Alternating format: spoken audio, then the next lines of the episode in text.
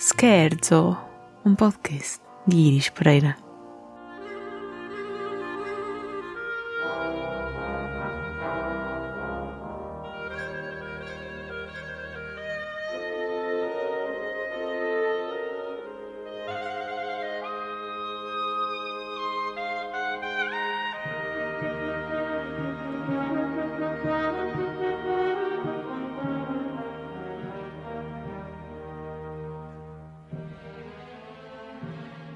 Sejam bem-vindos a mais um episódio de Scherzo. Hoje vou-vos falar sobre um músico e compositor do início do século XX que caracteriza uma era dos Estados Unidos da América. O próprio viu o famoso American Dream,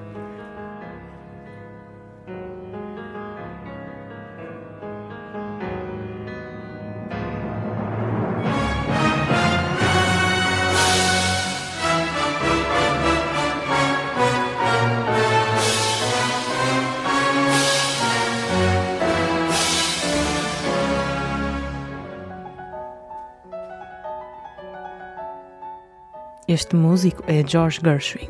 George é filho de dois imigrantes judeus que decidiram refugiar-se do antissemitismo crescente na Europa. O pai, Maurice Gershowitz, e a mãe, Rose Burskin, eram ambos pessoas simples, sem grande formação ou herança.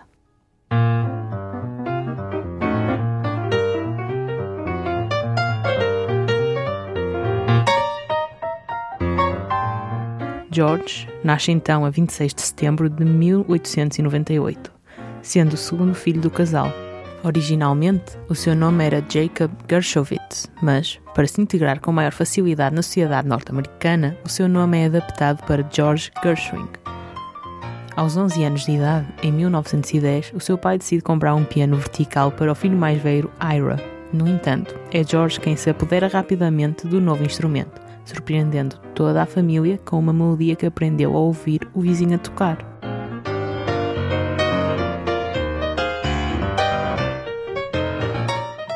Depois da agradável surpresa, os pais decidiram investir na educação musical do jovem Gershwin. Charles Ambitzer torna-se então professor de George, não só em piano, mas também nas bases da teoria musical. Ambitzer fica de tal forma impressionado com o talento do jovem Gershwin que, para além de partilhar os seus trabalhos com outros compositores, também se recusa a cobrar pelas aulas. Há até registro de cartas em que escreve: Tenho um aluno que deixará a sua marca se assim lhe permitirem. Ele é um gênio, quer esta coisa moderna do jazz, por que não? Mas primeiro devo ensinar-lhe as bases no piano. Isto significa que antes de poder explorar o jazz, Gershwin teve de criar bases sólidas da prática pianística, estudando nomes como Chopin, Liszt e Debussy. Também investe na educação da teoria musical, estudando com compositores como Henry Cowell, Edward Kilney e com Joseph Schillinger, um teórico musical conhecido pela abordagem matemática face à composição. No entanto, grande parte da sua cultura musical provém da ida a concertos de colegas compositores e muita leitura de obras de pedagogos musicais.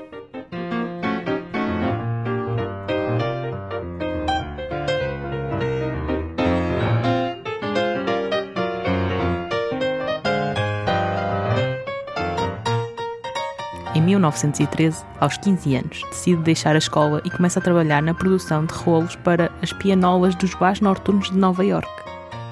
Passado pouco tempo, consegue um trabalho de maior relevância como songplugger. Songplugger é um vocalista ou pianista que trabalha numa loja de música e exemplifica algumas das partituras que lá se vendem. Gershwin era um dos mais novos songpluggers em Tin Pan Alley. Tin Pan Alley era uma coleção de editoras musicais e compositores nova-iorquinos que dominaram a música popular americana entre o final do século XIX e os inícios do século XX. Originalmente, o nome referia-se a um lugar específico, em Manhattan, entre a Quinta e a Sexta Avenida.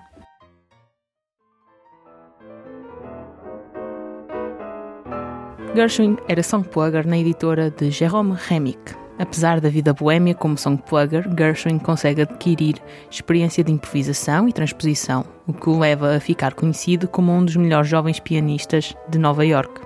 Essa fama faz com que consiga trabalhar na Broadway como pianista de ensaios, acompanhando os cantores famosos do teatro musical da época. Em 1916, com apenas 18 anos, publica a sua primeira obra vocal, When You Want Them, You Can't Get Them, e a sua primeira peça para piano, Riatlow Ripley's, atraindo a atenção dos compositores da Broadway.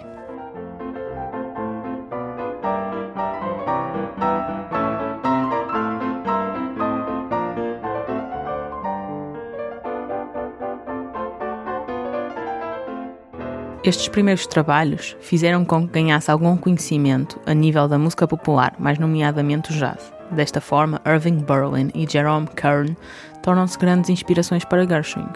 Em 1919, aos 21 anos, escreve seu primeiro musical completo a grande escala, La La Lucille. No entanto, não tem muito sucesso.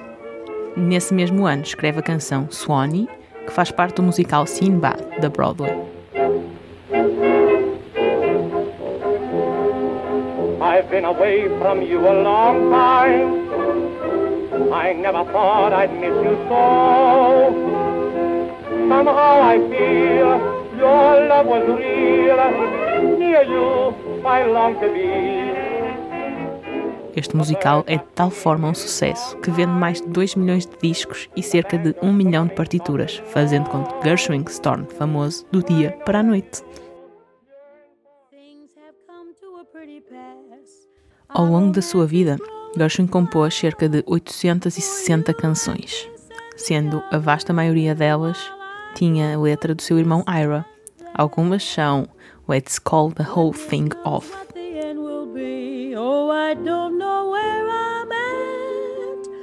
It looks as if we two will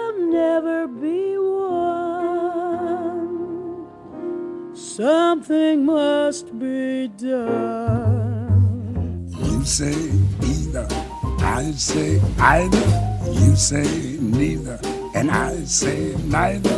Either, either, and either, neither. Let's call the whole thing off. e But Not For Me. They're writing songs of love, but not for me. A lucky stars above, but not for me.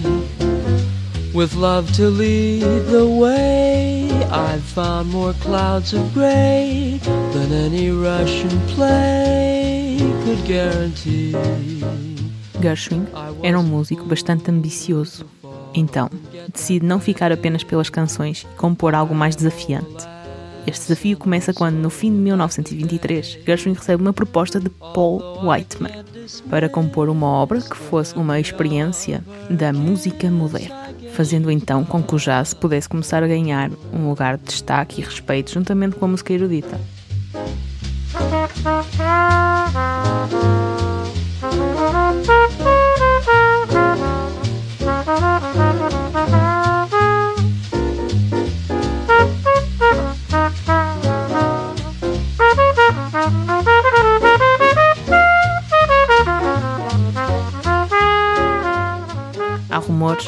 Gershwin apenas tenha lembrado da encomenda em janeiro de 1924, quando estava a jogar snooker com o irmão, repara num artigo de jornal que afirmava o seguinte: Paul Whiteman vai dar um concerto no próximo dia 12 de fevereiro, com a estreia de um concerto de jazz.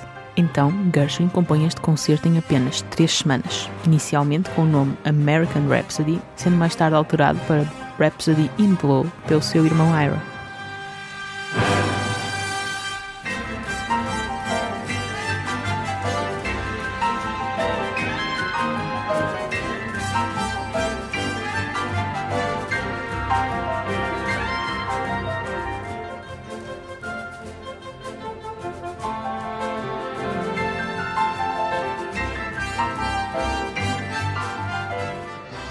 Certa forma, a obra não estava totalmente finalizada, sendo que o próprio Gershwin improvisou nos momentos a solo do piano da sua estreia. Para além do improviso, a primeira versão foi apresentada em formato de big band e piano solo, e a versão que prosperou até aos dias de hoje é com orquestra sinfónica e piano solo, um arranjo de Fred Croffet, sendo então das poucas obras que Gershwin não orquestrou. Esta obra é marcante não só por ser o trabalho de maior destaque de Gershwin, mas também por ser a primeira a ligar o mundo da música erudita e o mundo da música popular americana, o jazz. Ao utilizar ritmos sincopados e swingados e a escala de blues, marca a vertente do jazz, e a componente virtuosa do piano e a estrutura sinfónica marcam o caráter mais clássico. Após a sua estreia, a obra torna-se num sucesso instantâneo, ganhando um lugar de destaque no repertório sinfónico.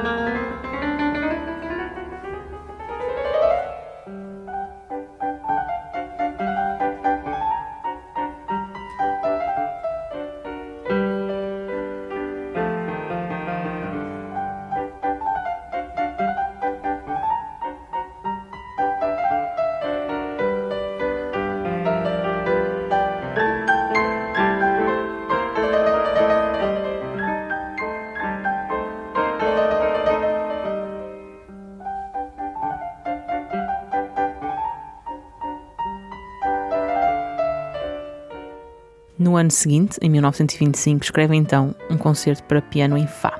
Este concerto é um dos mais tocados, composto por um americano. No entanto, na época teve as suas críticas. Dizia-se que se apoiava demasiado nas harmonias do impressionismo e no formato dos concertos do romantismo europeu. Depois deste trabalho, segue-se outro êxito, Americano em Paris. Uma obra que teve como inspiração as suas viagens a Paris e pretende retratar musicalmente o ambiente da capital francesa.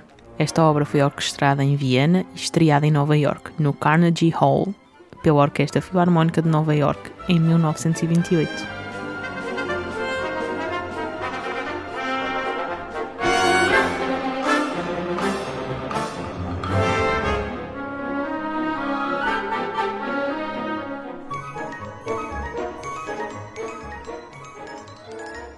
1931, volta à Broadway com a sua comédia musical Of Thee I Sing, conseguindo colecionar mais um êxito na sua carreira, acabando por ganhar um Pulitzer.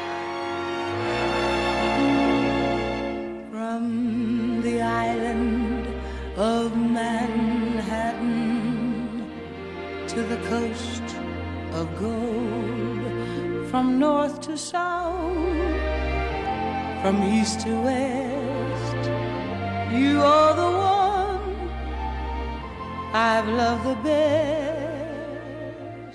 Em 1932, compõe duas obras, uma menos bem-sucedida e outra um sucesso. Primeiro, publica a segunda Rapsódia, que não tem grande impacto. Já a abertura cubana é um enorme sucesso, fascinando não só os americanos, mas também as camadas de imigrantes da América Latina.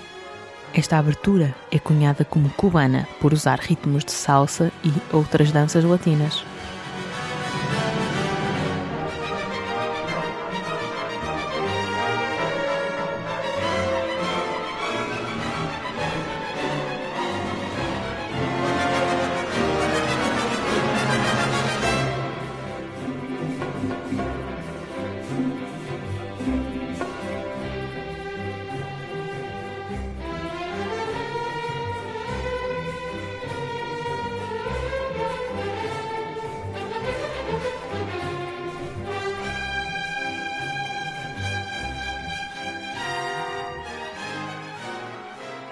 Depois de diversos sucessos, como música orquestral, música da Broadway e canções populares, Gershwin aventura-se no mundo da ópera em 1935. A ópera é Porgy and Bess. Baseada no livro Porgy, de DuBose e Dorothy Hayward, esta é a primeira ópera americana a distanciar-se da tradição europeia marca essa distância com a introdução de instrumentos como o banjo e a utilização de ritmos da tradição afro-americana, com uma secção de percussão bastante completa e diversa. É de notar também as influências do jazz e das canções folclóricas americanas. Para além destes aspectos musicais, há também uma característica que destaca a obra. Nesta ópera, as personagens brancas só falam e as negras só cantam. Porgy and Bess integra alguns dos mais célebres standards de jazz, como Summertime e I Got Plenty of Nothing. Apesar de agora ser uma obra com um certo prestígio, na época foi um desastre comercial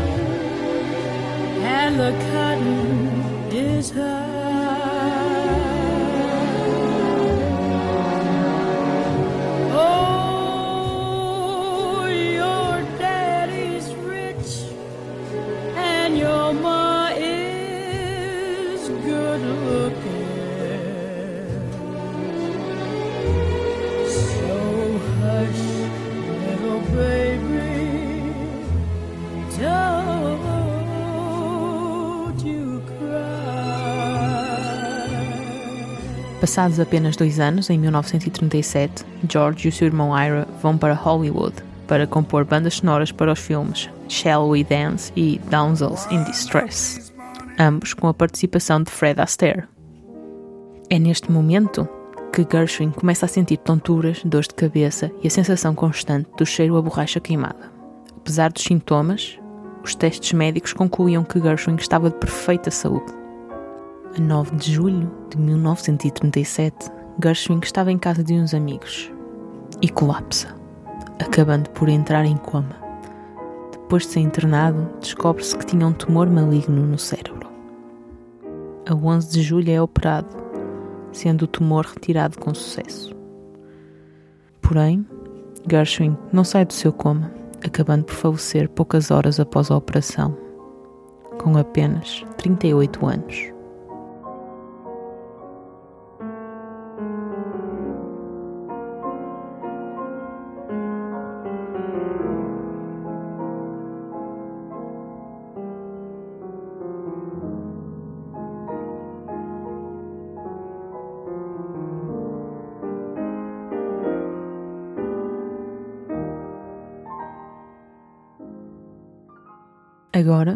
Trago-vos algumas curiosidades. A primeira é que a obra Americana em Paris, composta em 1928, é mais tarde utilizada como banda sonora para o filme homónimo de 1951, ganhando o Oscar de melhor música original. A segunda é que, já na idade adulta, Gershwin decidiu investir na formação musical mais a fundo, começando a perguntar a Stravinsky quanto cobrava pelas suas aulas. Stravinsky pergunta então quanto é que Gershwin ganhava ao ano e Gershwin responde cerca de 250 mil dólares. Stravinsky, surpreendido, responde que afinal devia ser Gershwin a dar-lhe aulas. Mais tarde, em Hollywood, procura ter aulas com Arnold Schoenberg. Schoenberg recusa, dizendo que só faria de ti um mau Schoenberg e tu já és um Gershwin tão maravilhoso. Assim acabaram por se tornar amigos e companheiros de ténis e pintura.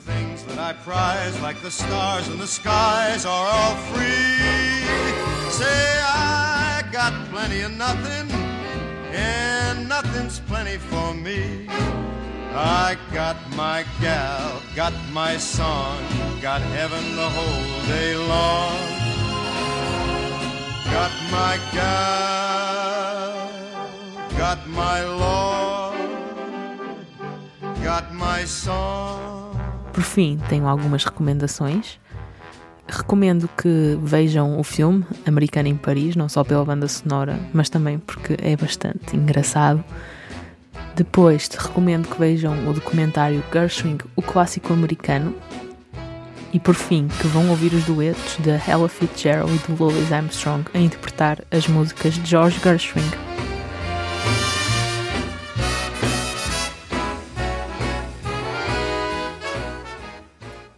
Então, ouçam muita música, espero que tenham gostado e até ao próximo episódio.